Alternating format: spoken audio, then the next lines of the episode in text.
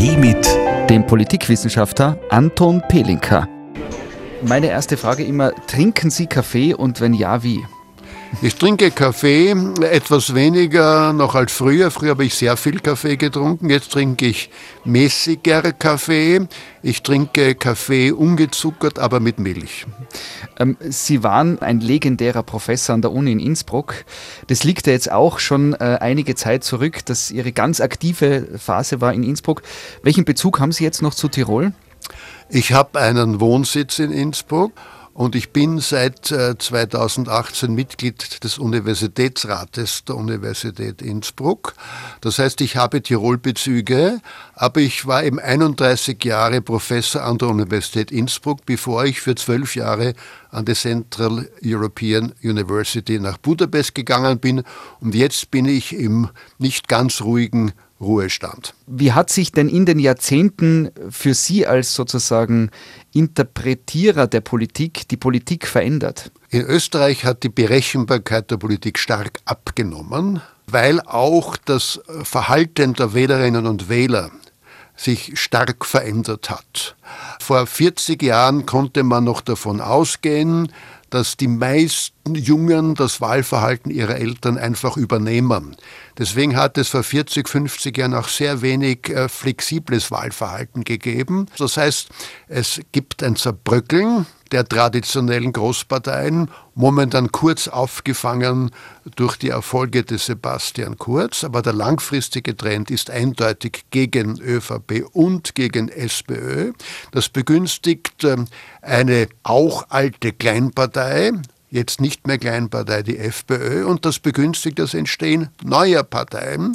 Und die Wählerinnen und Wähler, vor allem die jüngeren Wählerinnen und Wähler, sind viel beweglicher. Das heißt, geringere Berechenbarkeit, Überraschungen sind eher zu erwarten und das ist über die Jahrzehnte die wichtigste Änderung in der österreichischen Politik. Ich stelle mir die Frage, inwieweit macht man sich unter Anführungszeichen Sorgen als Politikwissenschaftler, wenn man sozusagen äh, Entwicklungen und Phänomene mitbekommt? Machen Sie sich heute mehr oder weniger Sorgen wie noch vor 30, 40 Jahren? Ich mache mir Sorgen, aber nicht mehr. Denn äh, wir haben in Österreich seit 1945 eine gemessen an der Geschichte vor 1945 sehr erfolgreiche Stabilisierung der Demokratie erfahren. Und ich nehme zwar bestimmte Trends wahr, äh, die mich nachdenklich stimmen, die hat es allerdings früher auch schon gegeben. Der Antisemitismus, äh, den hat es immer schon gegeben in Österreich. Er hat sich verändert. Ähm, das macht mir Sorge zum Beispiel. Mir macht auch Sorge, dass Österreich äh, sich mental, mentalitätsmäßig noch nicht völlig im Europa der Europäischen Union zu Hause fühlt. Aber die Demokratie ist nie garantiert. Sie war nicht garantiert, sie ist nicht garantiert, ich sehe sie aber nicht unmittelbar in Gefahr. Werden Sie manchmal im privaten Umfeld gefragt nach dem Motto, du, was soll man denn tun? Wen soll man denn wählen? Wie, wie können wir es machen? Dass es ja, das, ja, das passiert schon. Ich äh, antworte nie darauf, wählt die Partei X oder Y, sondern ich versuche zu antworten, was ist äh, dein Hauptinteresse? Ähm, ich sehe ja Demokratie auch als negativ interpretiert. Demokratie ist nicht Tyrannei. Äh, Demokratie verhindert die Tyrannei eines Einzelnen, des klassischen Diktators, verhindert die Tyrannei einer Minderheit, aber auch die Tyrannei der Mehrheit. Worum bist du besonders besorgt? Ist dir eine Partei zu stark, dann wähle eine andere. Willst du eine Partei stärker machen, weil du glaubst, eine starke Partei etwa als alleine regierende Partei ist gut, dann wähle die. Das heißt, ich versuche nicht hier in irgendeiner Form hier als eine Art Beichtvater inhaltliche Empfehlungen zu geben, sondern ich versuche rational zu konstruieren oder besser gesagt Scheinwissen zu dekonstruieren, um eine rationale äh, Befindlichkeit herzustellen, einen rationalen Befund zu ermöglichen. Politik ist letztlich ein gesellschaftliches Phänomen, das jedenfalls in einer Demokratie nicht zwischen Schwarz und Weiß abläuft, sondern in Grautönen. Wenn man Jahrzehnte zurückblickt und Ihre sozusagen wissenschaftliche Karriere anschaut, da ist die Ära Kreisky dabei, da ist ein Präsident Bill Clinton mit einer Lewinsky-Affäre, da ist ein George Bush, da sind Kriege weltweit dabei. Da ist dann ein erster farbiger Präsident Amerikas dabei, ein Bundeskanzler Feimann, ein grüner Präsident, ein Präsident der Vereinigten Staaten namens Donald Trump, was niemand geglaubt hat, dass der es schafft.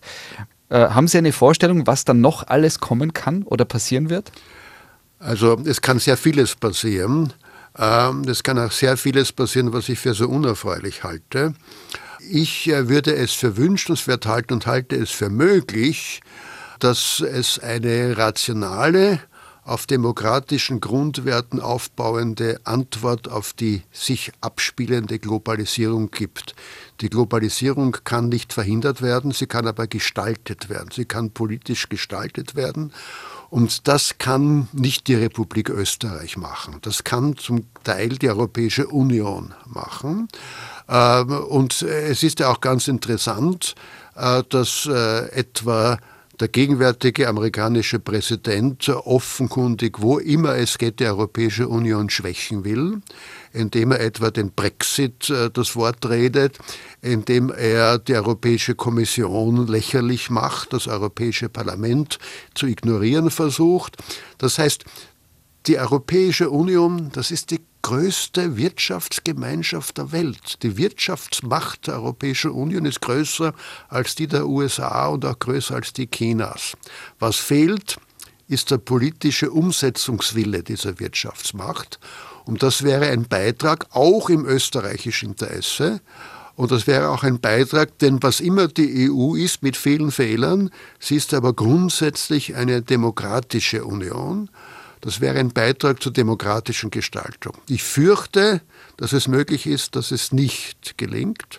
Derzeit habe ich ja Grund zur Annahme, dass es gelingen kann. Das heißt, ich bin mit aller Vorsicht kein Pessimist. Ob das heißt, dass ich ein Optimist bin, ist Interpretationssache.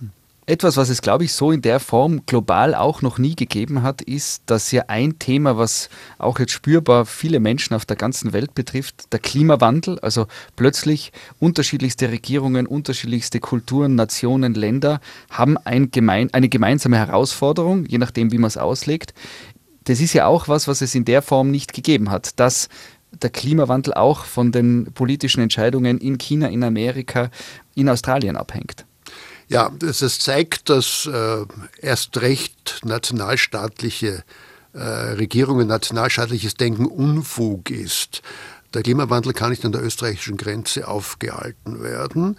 Äh, das heißt, es braucht äh, letztlich das, was man Global Governance nennt und äh, was vielleicht auch längerfristig in ein Global Government münden könnte, nämlich äh, Institutionen, die nicht nur wie Global Governance äh, das Verhandlungsspiel zwischen Nordamerika, Europa, China, Indien und so weiter ermöglicht, sondern auch Institutionen, wie das ja angedacht war mit Bezug auf den Weltfrieden in Form der Vereinten Nationen.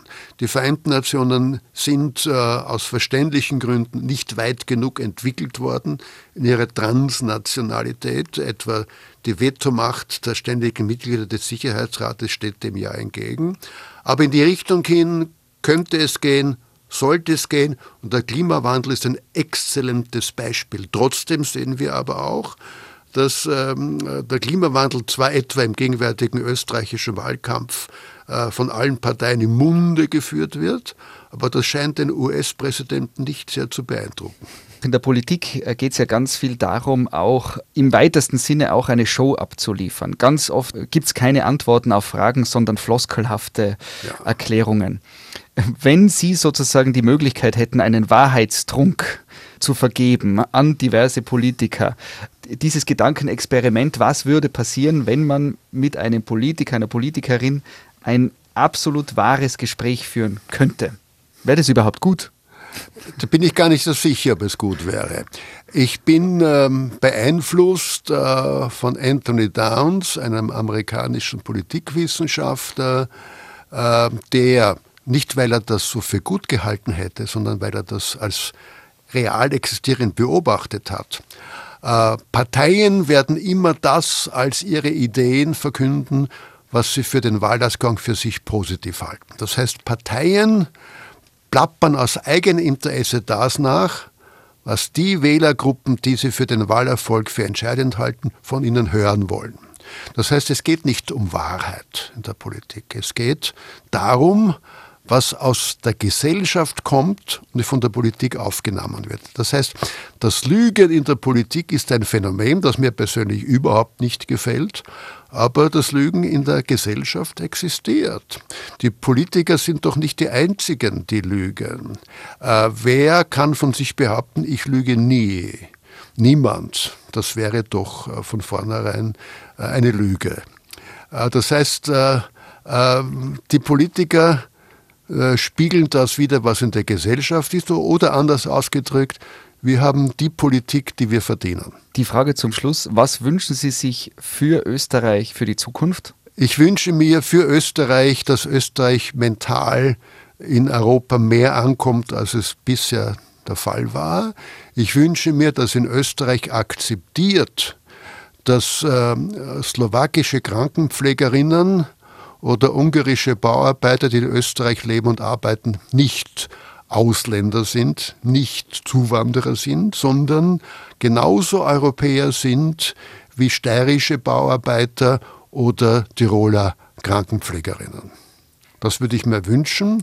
Mehr Europa in die Mentalität Österreichs. Das ist mein erster Wunsch und das heißt auch, da hängt auch der zweite Wunsch zusammen, dass wir auch langsam entdecken, wie ungeheuerlich es eigentlich ist, dass über eine Million legal in Österreich lebender Menschen äh, über 18 in Österreich nicht wahlberechtigt sind, weil ihnen der Zugang zur Staatsbürgerschaft so extrem erschwert wird. Das ist eigentlich menschenrechtswidrig. Menschen, die in Österreich Steuer zahlen, Menschen, die österreichischen Gesetzen unterworfen sind, werden ausgeschlossen von der Mitwirkung an der Politik.